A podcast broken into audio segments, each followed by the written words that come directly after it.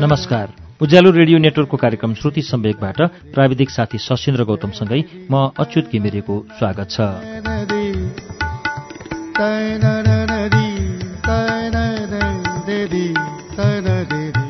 श्रुति सम्वेकको आजको श्रृङ्खलामा हामी निर्मल ढुङ्गानाको कथा संग्रह बतासा लिएर आइपुगेका छौं।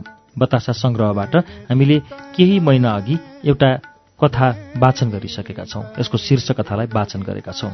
आज यसै संग्रहमा रहेको केही कथाहरू वाचन गर्छौं। आज हामीले सुरुमा वाचन गर्ने कथा कथाकार निर्मल ढुङ्गानाको बतासा संग्रहबाट छ र कथाको शीर्षक छ नजरको दोषी।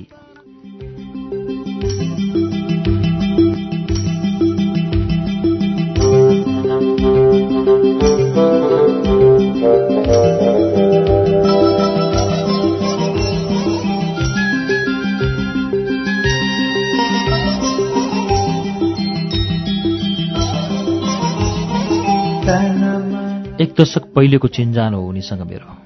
त्यसबेला उनी मलाई छिनभरमै गहिरो प्रभाव पार्न सफल भएकी थिइन्। उनको प्रभावले मलाई पटक पटक तनाव दिएको थियो। जब म जीवनसाथीको खोजीमा थिएँ त्यसै बेला उनीसँग प्रत्यक्ष रूपमा चिन्जान भएको थियो। त्यसपछि भने उनको र मेरो प्रत्यक्ष भेट कहिल्यै भएन। अब त झन् उनीसँग भेट हुने सम्भावना समेत सिद्धिएको छ।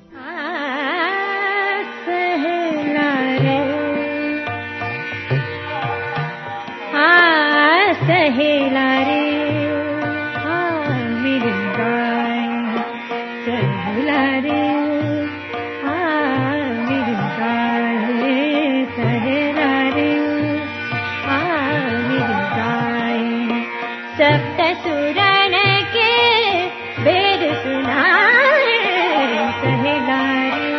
मेरो ठुलो बुबाका छोरा राजेश दाईले साँझको सात बजीतिर सम्पर्क गर्नुभयो।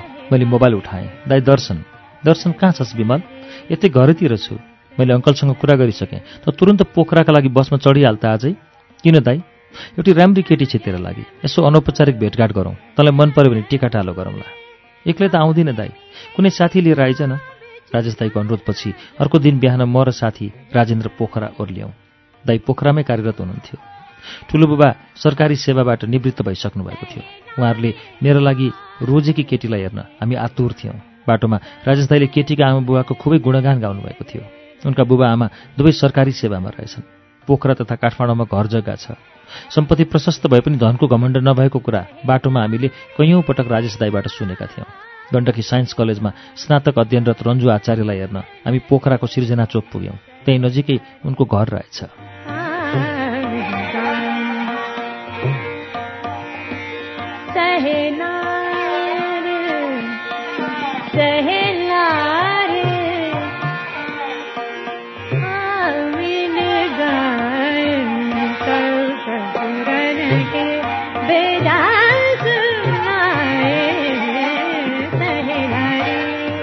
दाइले बताए भन्दा पनि राम्रो लागेको थियो मलाई त्यो परिवेश उस्तै राम्रो प्रतिष्ठा बोलीचाली र चालचलन पनि त्यसमाथि केटी निकै राम्री थिए।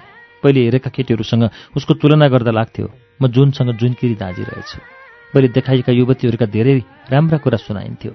देखभेट गर्दा मनले भन्थ्यो विमल त सक्दैनस् रन्जुसँग जीवन बिताउन।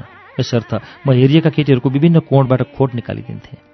मेरा आफन्तजन तथा साथीभाइले थुप्रै केटी देखाएका थिए तर देखाइएका केटीहरू मैले नरुचाएका ए मेरा निकटतमहरूले पनि मेरै अगाडि भन्न थालेका थिए त नराम्रोसँग भड्खालामा जाकिनेछस्।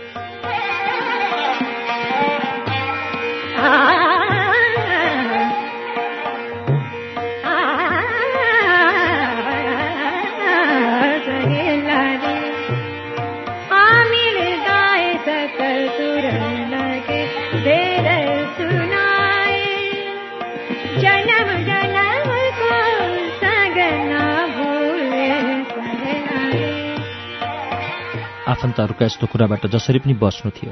त्यसैले पनि मैले हरेक दृष्टिबाट राम्री केटी खोज्नुपर्ने थियो। मैले सोचेभन्दा राम्री त बल्ल पोखराम भेटिएकी थिएँ।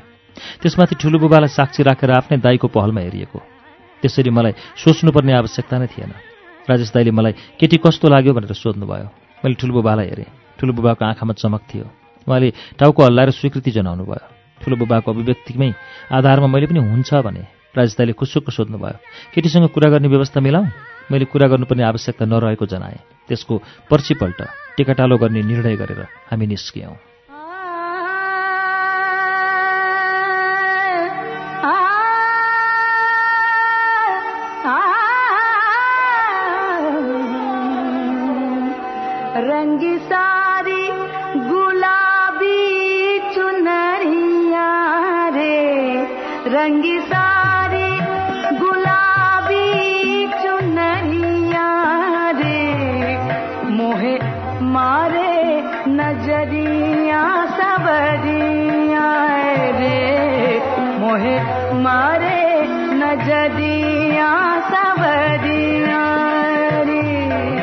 हामी फेरि पोखरा पुग्यौँ।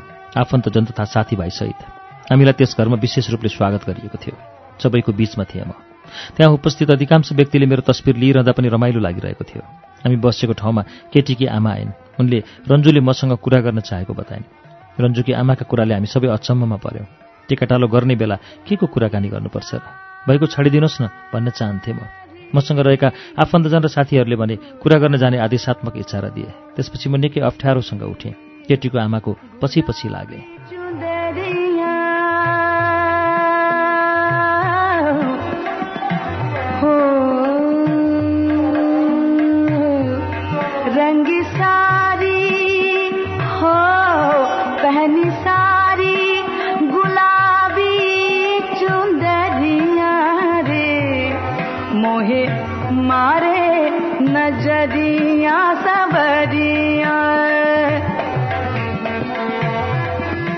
म भित्र रन्जुप्रति कता कता रिस उठेर आयो।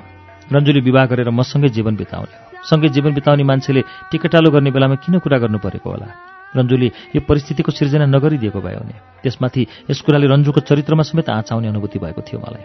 आफन्तहरूले विवाह भए पनि यो कुरा काट्न सक्ने अनुमान गरिरहेको थिएँ म। म रन्जुले के के सोध्ली? तपाईँ के गर्नुहुन्छ? पहिले कसैसँग प्रेम गर्नुभयो कि? तपाईँ चुरोट रक्सी खैनी सुर्ती लिनुहुन्छ यी र यस्तै पहिले पहिले केटी हेर्न जाँदा सोधिएकै प्रश्न दोहोरिएलान् भन्ने कल्पना गरे। ती प्रश्नहरूको रेडिमेड उत्तर मसँग थिए।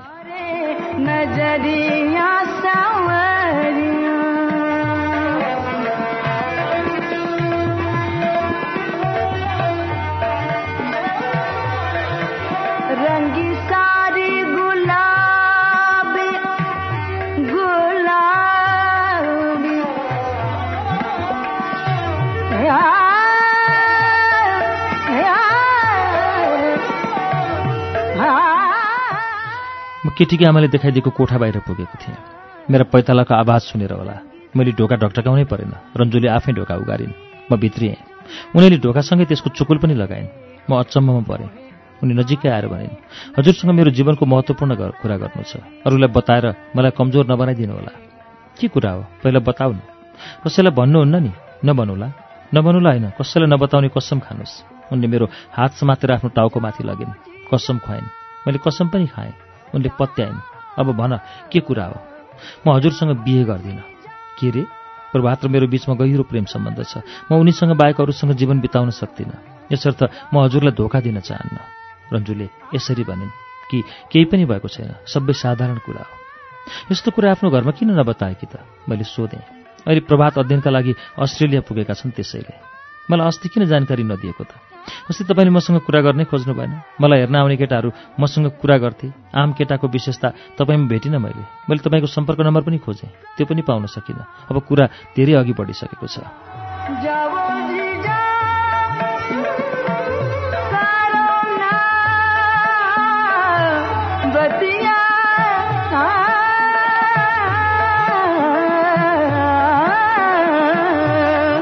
जाओ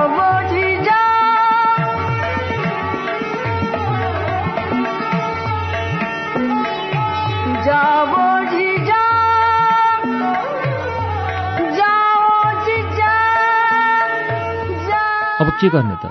मैले नै सोधेँ। अहिले हाम्रो टिकाटालो नभए यसको परिणाम मेरो लागि झनै नराम्रो हुन्छ। आमा बुबा आफन्तजन तथा समाजले निकै नराम्रो ठान्नेछन्। यसर्थ आज टिकाटालो गरिसकेपछि हाम्रो विवाह नहुने वातावरण तपाईँले नै सिर्जना गरिदिनु न। उनको कुरा सुनेर म छाँगाबाट खसे चाहिँ भएँ के गर्ने के नगर्ने? के भन्ने के नभन्ने? मैले सोच्नै सकिनँ। अस्ति रन्जुसँग कुरा नगरेकामा आफैसँग अत्यन्तै रिस उठेर आयो।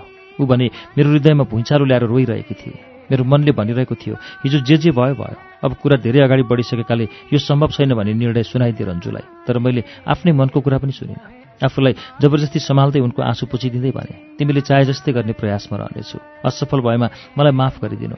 मनले नपत्याएको आश्वासन दिई त्यस कोठाबाट म बाहिरिएँ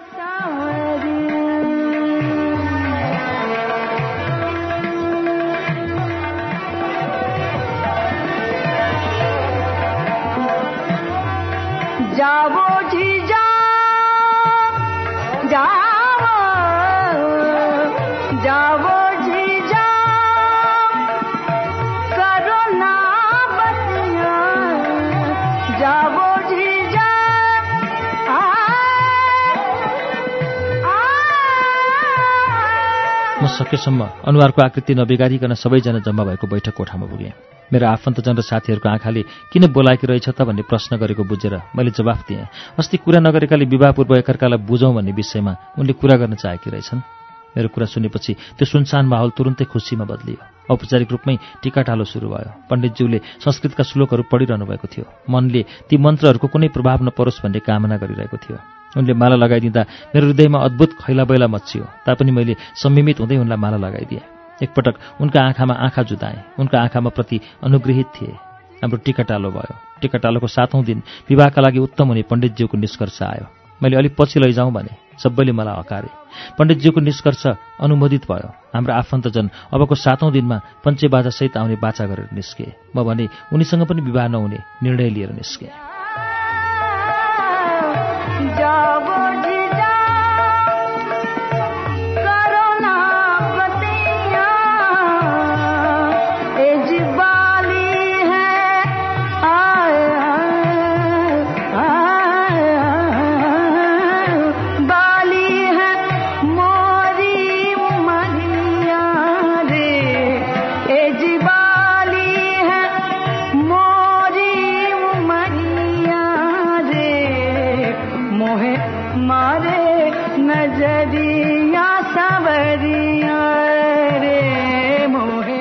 फर्कदा गाडीमा सबैजना अति खुसी थिए।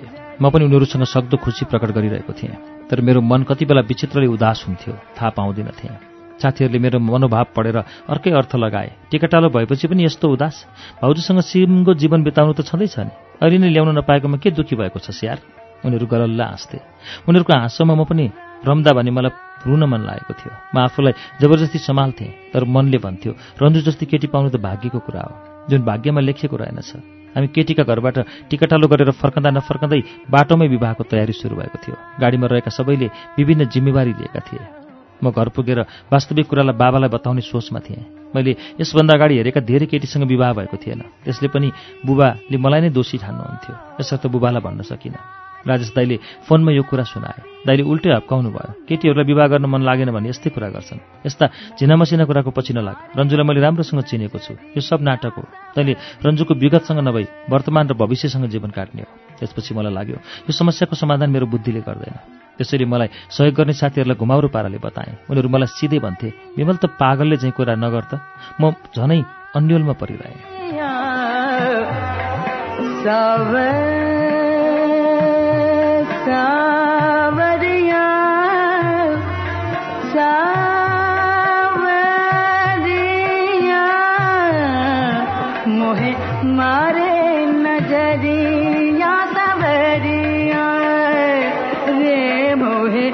मारे नजरिया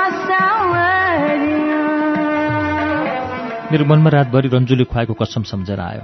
रन्जु आफ्नै प्रेमीसँग जति खुसी हुन सक्थिन् त्यो खुसी मैले दिन सक्दिनँ होला भन्ने लाग्यो। अहिले त टिकाटालो मात्र भएको छ। जबरजस्ती विवाह नै भए पनि प्रेमीहरू जसरी पनि एकाकार भएका घटना प्रशस्तै थिए समाजमा। त्यस्तो भयो भने मेरो परिवारको प्रतिष्ठा कहाँ पुग्ला? वा विवाह नै गर्न जाँदा रन्जु भागेर गई वा आत्महत्या गरी भने के होला? विवाह भयो भने पनि रन्जुसँग राम्रो सम्बन्ध कसरी विकास होला? उसले आफ्नो प्रेमी बाहेकहरूसँग विवाह गर्ने कल्पना पनि गरेकी छैन। मैले उसँग जिन्दगी कसरी बिताउनु? यसर्थ म नै टाढिनुपर्छ। मुख्य पात्र भएका नाताले म नै हराउनुपर्छ। रन्जुको प्रेमलाई सफल बनाउन सहयोग गरे जस्तो देखिए पनि मेरो लागि यो विवाह नहुनु नै बेस जस्तो लाग्यो। यस्तै सोच्दा सोच्दै उज्यालो भयो। बिस्तारा छाड्दा रन्जुसँग विवाह नगर्नकै लागि कतै टाढा जाने निर्णय लिएँ।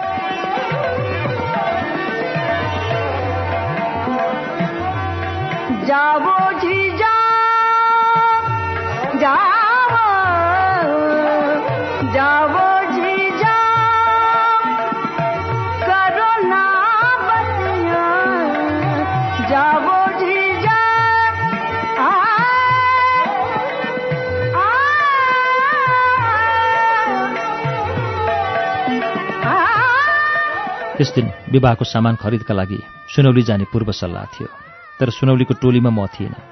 र पनि सुनौली जाने टोलीमा आफूलाई समावेश गरे। हामी बिहानै सुनौली पुगेका थियौँ। सुनौली पुगेपछि लिस्टमा लेखिए अनुसार लत्ता कपडाको खरिद सुरु भयो। हामीलाई चाहिने सामान किन्न विभिन्न दोकान छिर्न आवश्यक हुन्थ्यो। सामान खरिदकै क्रममा टोलीको आँखा छलेर म बाहिरिएँ। सुनौली बजारको थोरै दक्षिणमा दिल्लीका लागि छुट्न लागेको रोडवेजमा चढेँ। म भित्र रन्जुप्रतिको प्रेम वा वितृष्णा के थियो त्यो पनि जानिनँ मैले। कुन कारणले म मेरा सबै आफन्त तथा साथीभाइलाई धोका दिएर टाढिँदैछु भन्ने पनि बुझिनँ। किन म आफैसँग डराएँ? आफैलाई लुकाउने प्रयत्न गरेँ। बसभित्र पनि मनमा अचम्मको दुविधा भइरह्यो। विभिन्न ठाउँमा बस रोकिँदा लाग्थ्यो। बस छाडिदिउँ अनि घर फर्कौँ तर कसै गरी सकिनँ दिल्ली पुगेँ। दिल्लीको पहाडगञ्जमा काम पाएँ। विवाहको दिन नजिकिँदै जाँदा मेरो खोजी तीव्र भयो होला भन्ने लाग्यो। दिल्ली पुगेको महिना साह्रै चिन्ताले बित्यो। लाग्थ्यो म जस्तो मूर्ख र हुतियारा यस संसारमै कोही पनि छैन। मलाई लाग्थ्यो मैले बेठिक गरिरहेछु।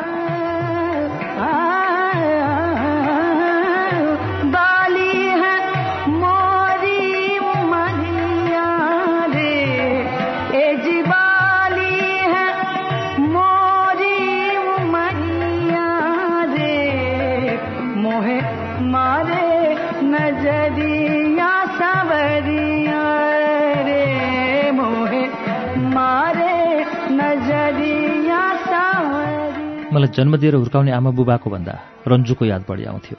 जसलाई बिहे गर्दिनँ भनेर पागलले झैँ निर्णय गरेर हिँडे। उही बेहुली बनेको र मैले नै सिन्दुर लगाइदिएको सपना देख्थेँ। मसँग दिल्लीमा सँगै काम गर्नेहरूले आफ्नै प्रेमिकाको कुरा गर्थे। मलाई उनीहरूसँग रन्जुको कुरा गर्न मन लाग्थ्यो तर किन किन गर्दिनथेँ। फेसबुकको चलन आएको थियो। मैले पनि अर्कै नामबाट प्रोफाइल बनाएको थिएँ। म फेसबुकमा रन्जु आचार्य लेखेर सर्च गर्थेँ। सयौँ रन्जु आचार्यका नाम देखिन्थे। मसँग टिकाटालो भएकी रन्जु नभेट्दा निकै उदास हुन्थे। मैले गाउँघरका साथीभाइ सर्च गरी रिक्वेस्ट पठाउन थालेको थिएँ। धेरै मिल्ने साथीहरूले पनि रिक्वेस्ट एक्सेप्ट नगर्दा निकै दुःख लाग्थ्यो। तैपनि उनीहरूको प्रोफाइलबाट गाउँघरको खबर पाउन थालेको थिएँ।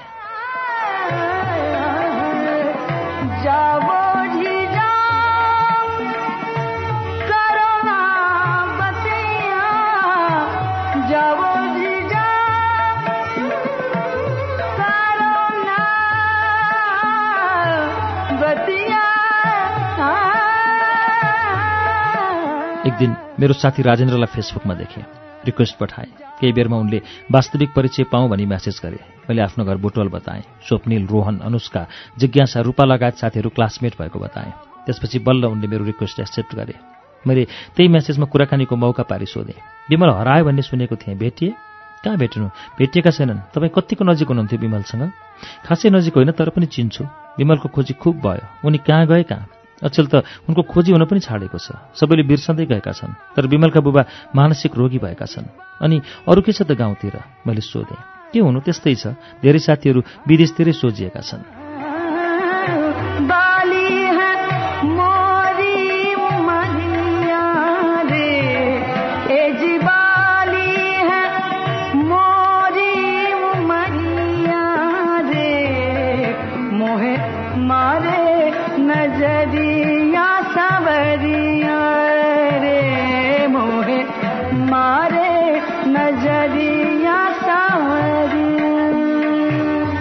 राजेन्द्रसँग अरू धेरै कुरा गर्न मन लागेन। बुबा मानसिक रोगी भएको थाहा पाउँदा मुटुमा तीर रोपिए जस्तै भयो। त्यस दिन निर्णय गरेँ मेरै कारण रोगी बन्नुभएका बुबाको उपचार गर्छु। घर परिवारलाई सहयोग गर्छु भन्ने केटीसँग विवाह गर्छु। झन्डै एक वर्षपछि म घर फर्केको थिएँ। सबैले मेरो आगमनलाई आश्चर्यजनक मानिरहेका थिए। मलाई भने बडो ग्लानी महसुस भएको थियो। तर मैले आफू अपहरित भएको बताएँ। आफूलाई भारत पुर्याइ आउन नदिएको बेहोरा जाहेर गरेँ। सबैले अपहरणबारे जान्न चाहे अपहरण स्थल अपहरणकर्ता र अपहरणको प्रकृति बुझ्न चाहे। मैले आफूलाई सुनोलीमा बिस्कुट खुवाइएको त्यसपछि अरू केही थाहा नपाएको बताएँ। पछि मेरो अपहरणप्रतिको चासो पनि कम हुँदै गयो।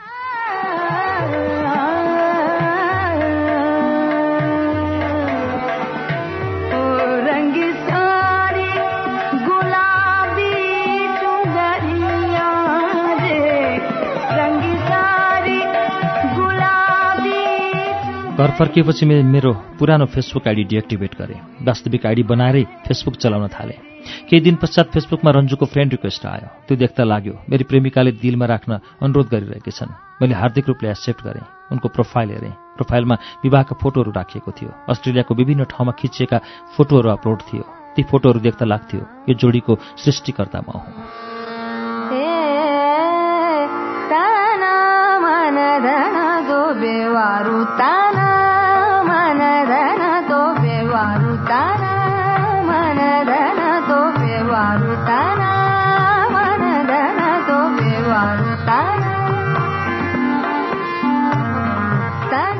म घर आएपछि बुबा ठिक हुँदै जानुभएको थियो। औषधोपचार पनि चलिरहेको थियो।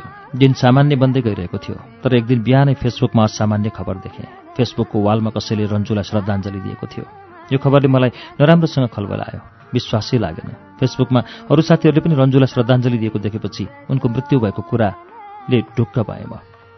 घरकै सदस्यले मृत्यु भए जस्तै लागिरह्यो। नजिक भए त म उसको पार्थिव शरीर छेउ पुग्ने थिएँ तर म चाहेर पनि तुरन्त अस्ट्रेलिया पुग्न सक्दिनँ थिएँ। यसर्थ मैले उनका केही फेसबुक फ्रेन्डहरूलाई रन्जुको मृत्युको कारण जानकारी दिन मेसेज पठाएँ। धेरैजसो साथीले लेखे थाहा भएन उनको मृत्युले पनि म पनि साह्रै दुःखी छु।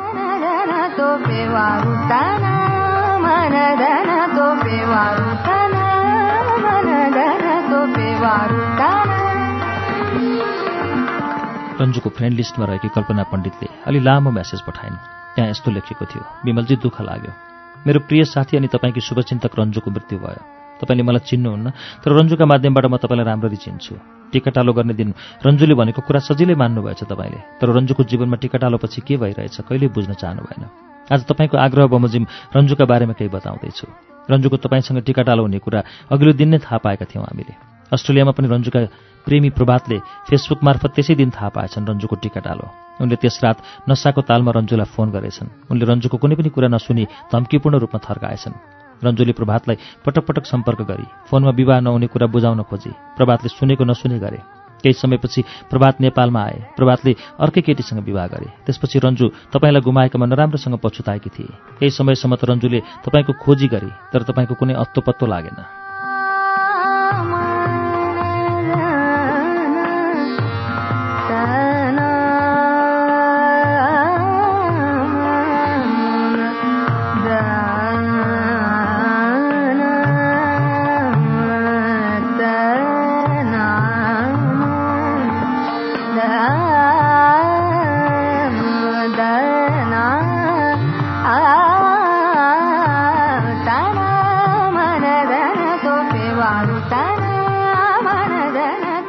परिवारको दबावका कारण रन्जुको विवाह हुने भयो। उसले अस्ट्रेलियामै बस्ने प्रमोदसँग विवाह गरी। विवाहको केही समयपछि ऊ अस्ट्रेलिया आएकी थिए। त्यसपछि हामी प्राय मेलबर्नमा भेटिन्थ्यौँ। रन्जुले प्रभातलाई पाउन सकिन र पनि प्रभातलाई राम्रो साथी बनाउन चाहन्थे। तर एक दिन प्रभात र प्रमोदको भेट भएछ। प्रभातले रन्जु पहिले आफ्नी प्रेमिका भएको बताएछ। रन्जु चरित्रहीन भएकाले आफूले उसलाई छाडिदिएको जनाएछ। साथै बुटबलको केटासँग टिकाटालो भएर पनि केटी गलत भएका कारण विवाह नभएको भने रन्जुको चरित्र हत्या गरिदिएछ। त्यसपछि रन्जु र उनको श्रीमान बीच खटपट सुरु भएको। आफ्नो जीवन जीवन जस्तो नभएको भन्दै रन्जु मसँग रुने गर्थे। रन्जुका श्रीमानले सके जति यातना दिन्थे। विदेशमा आफ्ना कोही नभएकी बिचरी शरीरभरि पेटीले हिर्काएर बसेका डामहरू देखाउँथे। आत्महत्या गर्छु भन्थे। श्रीमानकै दबावमा गर्भपतन गराएर फर्किने दिन उसले पूर्ण रूपमा बाँच्ने आशा त्यागिसकेकी थिए।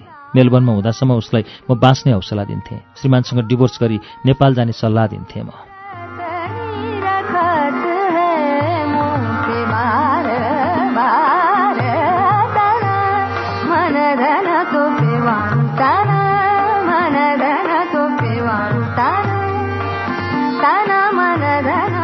हाल म विशेष कामले सिडनी आएको दुई हप्ता भयो। अस्ति श्रीमानले निकै यातना दिएका थिए रन्जुलाई।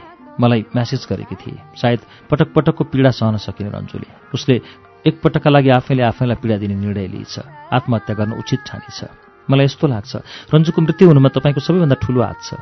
किशोरावस्थामा रहेका जुनसुकै केटाकेटीको प्रेम त भइहाल्छ नि। तपाईँले पनि कसैलाई प्रेम गर्नुभयो होला। तर प्रेम गरेका सँगै विवाह कहाँ हुन्छ र सबैको? तपाईँले टिकाटालो गरेपछि उसँग जसरी पनि विवाह गर्नुपर्ने थियो। तपाईँसँग विवाह भएको भए रन्जु कुनै पनि हालतमा यस अवस्थामा पुग्ने थिएन। यसर्थ तपाईँले एउटी नारीको जीवन बर्बाद गरिदिनु भएको छ। दुनियाँले रन्जुको मृत्युमा ज जसलाई दोषी देखे पनि मेरा नजरमा तपाईँ मात्र दोषी हो। रन्जुको मुख्य हत्यारा तपाईँ नै हो। रन्जुकी आत्मीय मित्र कल्पना पण्डित हाल सिडनी अस्ट्रेलिया।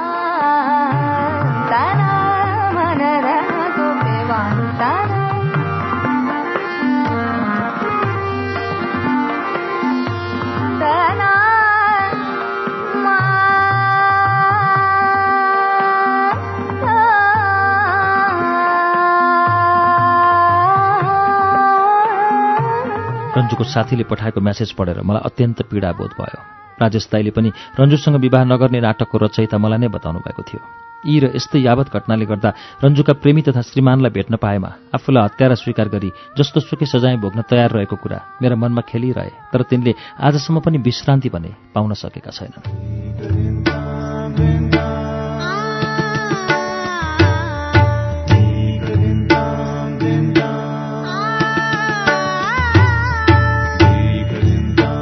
श्रुति सम्वेकमा अहिले तपाईँले सुन्नुभएको वाचन कथाकार निर्मल ढुङ्गानाको कथा नजरको दोषीको वाचन हो।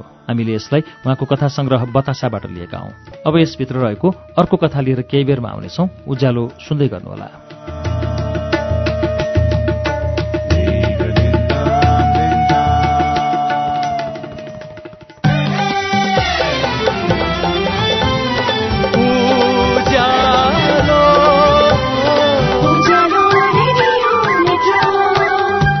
सीधा कुरा प्रश्न विचार। Ujyaalo radio network.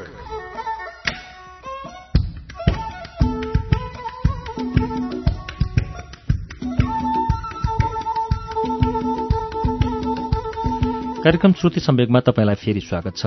श्रुति सम्वेक तपाईँ अहिले उज्यालो रेडियो नेटवर्क काठमाडौँसँगै देशभरिका विभिन्न रेडियो स्टेशनबाट एकैसाथ सुनिरहनु भएको छ। श्रुति सम्वेकमा हामी आज निर्मल ढुङ्गानाको कथा संग्रह बतासाभित्र संग्रहित कथाहरू सुनिरहेका छौं। अब हामीले यसै संग्रहबाट निर्मल ढुङ्गानाको अर्को कथा सुन्छौं। शीर्षक छ मिस इयर होस्टेज।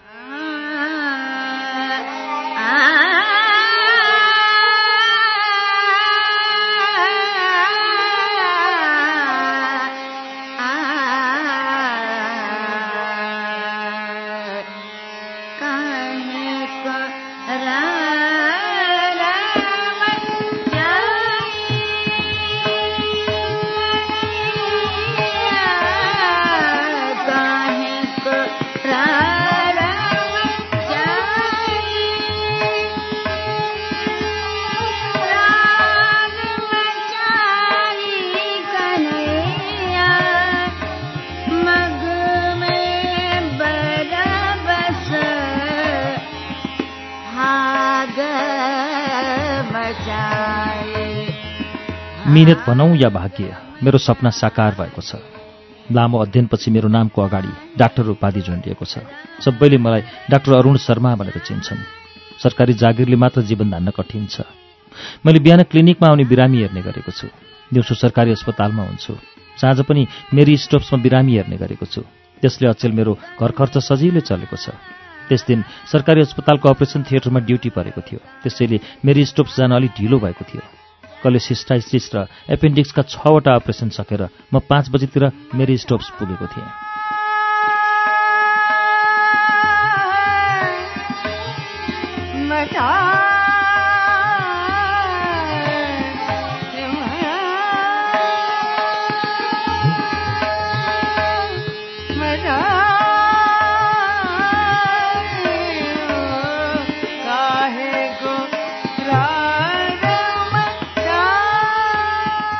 त्यहाँका कर्मचारीहरूको नमस्कारसँगै अनुहारमा म ढिलो आउनाले असन्तुष्टि बढेको पनि बुझेँ। बिरामी बढी भए जस्तो लागेर सिस्टरलाई सोधेँ हाउ मेनी पेसेन्ट सिस्टर बाह्रजना छन् डाक्टर? एबोर्सन सातवटा र अन्य पाँचजना? ठिकै छ पहिले अन्य केस हेरौँ अनि एबोर्सनमा लागौँला हुन्न? मैले भने। हुन त हुन्थ्यो तर एबोर्सनका क्लाइन्ट बिहानैदेखि पर्खेर बसिरहेका छन्। त्यसैले आज पहिले एबोर्सनमा लाग्नु पर्ला कि? भइहाल्छ बरु क्लाइन्टलाई ओटीमा लैजानुहोस्। म ड्रेस चेन्ज गरेर आइहालेँ। म अपरेसन थिएटरमा पुग्दा क्लाइन्ट बेडमा सुतिरहेकी थिइन्। मैले फाइलमा क्लाइन्टको नाम हेरेँ स्मृति उमेर तेइस वर्ष।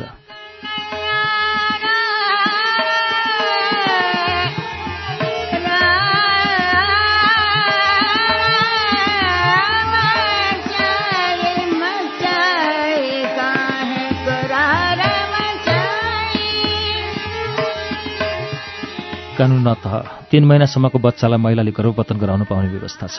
यसकारण कानुनी रूपले गर्भपतन गर्न मिल्ने गरी आएका महिलाहरूसँग हामी अनावश्यक कुरा गर्दैनौँ। यसबाट बिरामीको विश्वास घट्न सक्छ। तापनि मलाई स्मृतिसँग बोल्न मन लाग्यो। एकछिन त मनलाई बाँधेको पनि हो तर मृगका जस्ता उनका आँखा र लावण्य रूप देखेर मैले सोधिहालेँ स्मृतिजी तपाईँको विवाह भएको कति समय भयो? उत्तर केही आएन। बरु उनी झन् बढ्ता काली निली भइन्। सिस्टरले सुस्तरी मेरो कानै निराएर बताइन्। डाक्टर सी इज अनम्यारिड मलाई यो केस जटिल लागेन। हामी कहाँ दिनौँ चार पाँचजना अविवाहित युवती एबोर्सन गराउन आउने गर्छन्। करिब पच्चिस मिनटमा एबोर्सन सकिएपछि स्मृतिलाई बाहिर लगियो। म अर्को एबोर्सन गर्नपट्टि लागेँ। यो क्रम केही बेर चलिरह्यो। त्यसपछि अन्य बिरामीको परीक्षण गरेँ। अस्पतालमै ढिला भएकाले म घरमा ढिला पुग्नु स्वाभाविक थियो।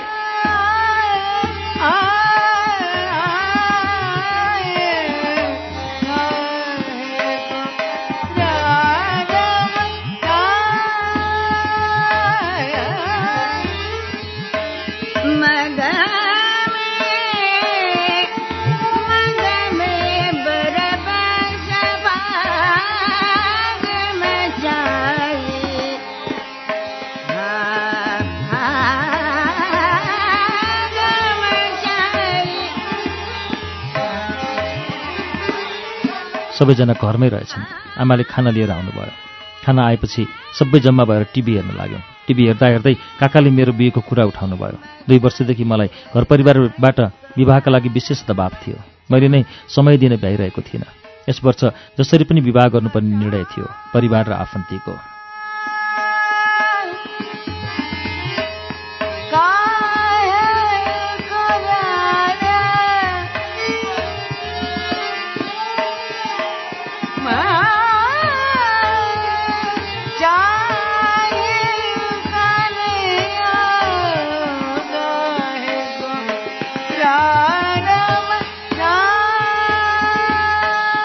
ठिकै छ। प्रकृतिको नियम नै यही हो। संसार चलाउनका लागि भए पनि विवाह त गर्नै पर्यो। आमाले कुरा चलेको केटीको फोटो देखाउनु भयो। मैले फोटो नहेरिकनै भनिदिएँ। किन हेर्नु पर्यो मैले? हजुरहरूलाई राम्रो लागे त भइहाल्यो नि। बरु केही समय राखेर विवाह गर्ने तिथिमिति पक्का गर्नुहोस्। मलाई छुट्टी मिलाउन गाह्रो हुन्छ। आमाले भन्नुभयो हामीले तेरो श्रीमतीसँग जिन्दगी बिताउने त होइन नि। त्यसैले एकपल्ट त केटी हेर्न जानै पर्छ। पछि तलमाथि भयो भने हामीलाई दोष दिनुभन्दा आफैले हेरेर निर्णय लिनु राम्रो हुन्छ। आमाको कुरा सुनेपछि मैले भने आजसम्म मैले कहिले पनि हजुरहरूको कुरा काटेको छैन। त्यसैले तपाईँहरूले मेरो लागि हेर्नुभएको केटी त्यसै पनि राम्री हुन्छ। तपाईँले जोसँग भन्नुहुन्छ मेरो उसैसँग विवाह हुनेछ। केटी हेर्न जानै पर्ने भए अर्को शनिबार जाउँला। आज केटी हेर्न जाने भनेर निर्धारण गरिएको शनिबारको दिन। बिहान क्लिनिकमा आएका केही बिरामी हेरेर म नौ बजे घर आइपुगेँ। बिहानको खाना खाइवरी हामी केटीको घरतर्फ लाग्यौँ। ट्याक्सीमा म बुबा काका बहिनी र एकजना साथीसहित पाँचजना छौँ।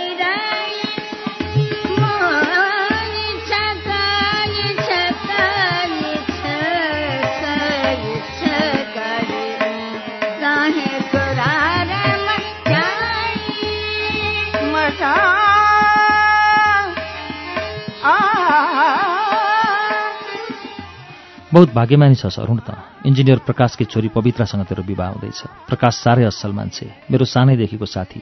उनकी छोरी पवित्रा त झन् आँखामा राखे पनि नबिजाउने खालकी छे।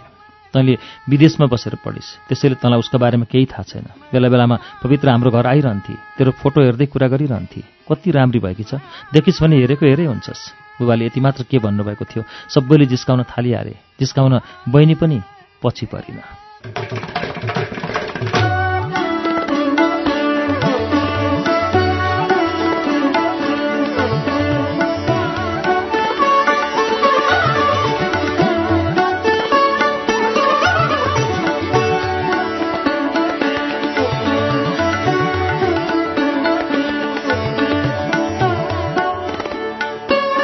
हामी एक घन्टाको यात्रापछि केटीको घरमा पुग्यौँ।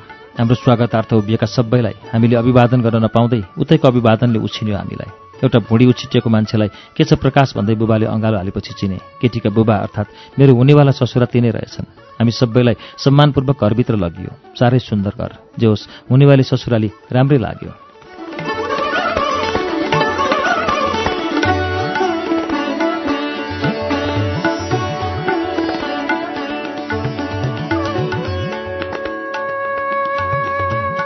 केही समय कुराकानी गरेपछि चियाको ट्रे बोकेर मेरी भावी श्रीमती हामी माझ आइपुगिन्। उनलाई देख्ने बित्तिकै आफैलाई लाज लागेर आयो। त्यसैले मैले उनलाई राम्ररी निहालेर हेर्नै सकिनँ। केटी हेर्न गएको मान्छे जसरी भए पनि केटी त हेर्नै पर्यो। बल गरेर उनलाई हेर्ने प्रयत्न गरेँ। कस्तो राम्रो रूप। पहिले नै कति चिन्जान भए जस्तो। देख्ने बित्तिकै मलाई मन पर्यो। उनी इयर होस्टेज रहेछन्। सायद उनीसँग यात्रामा भेट भएको हुनसक्छ। बुबाले पनि उनीप्रतिको मोह पहिल्यै बढाइदिनु भएको थियो। त्यसैले पनि चिने जस्तो लागेको हुनसक्छ। एक हप्तापछि विवाह गर्ने निदो गरी टिकोटालो गरेर हामी घर फर्कियौँ।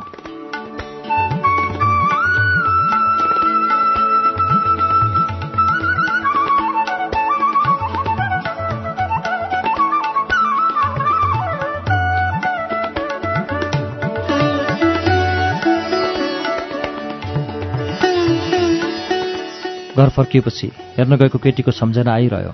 राति पनि निदाउनै सकिनँ। मैले त्यस केटीलाई कहाँ देखेँ होला? सम्झिने धेरै प्रयत्न गरेँ तर सम्झनै सकिनँ। प्रत्यक्ष देखिसकेपछि फोटोको आवश्यकता त थिएन तापनि आमाले देखाएको उसको फोटोलाई खुब निहालेर हेरेँ। चिनेकै अनुहार जस्तो लाग्यो र मलाई धमिलो सम्झना भयो।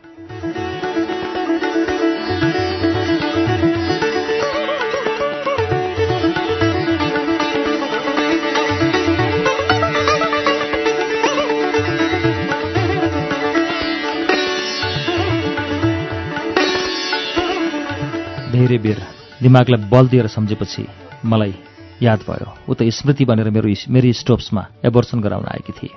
मैले मास्क एप्रोन क्याप लगाएकाले उसले मलाई चिन्न सक्ने कुरै भएन। मैले नै उसको एबोर्सन गराएको बल्ल सम्झेँ। हाम्रो विवाहको निर्णय भइसकेको थियो। अब बिहे गर्दिनँ भन्दा सबैले के सोच्लान्? यति सोच्दा सोच्दै म पसिनै पसिना भएँ।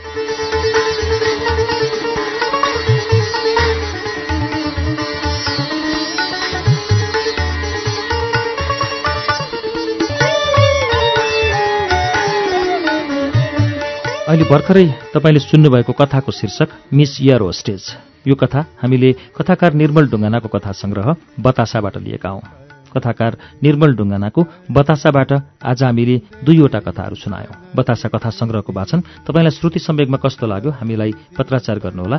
SHRUTI Shruti at युएनएन dot com dot एनपीमा इमेल गरेर तपाईँ आफ्नो सल्लाह सुझाव र प्रतिक्रिया दिन सक्नुहुन्छ। हवस्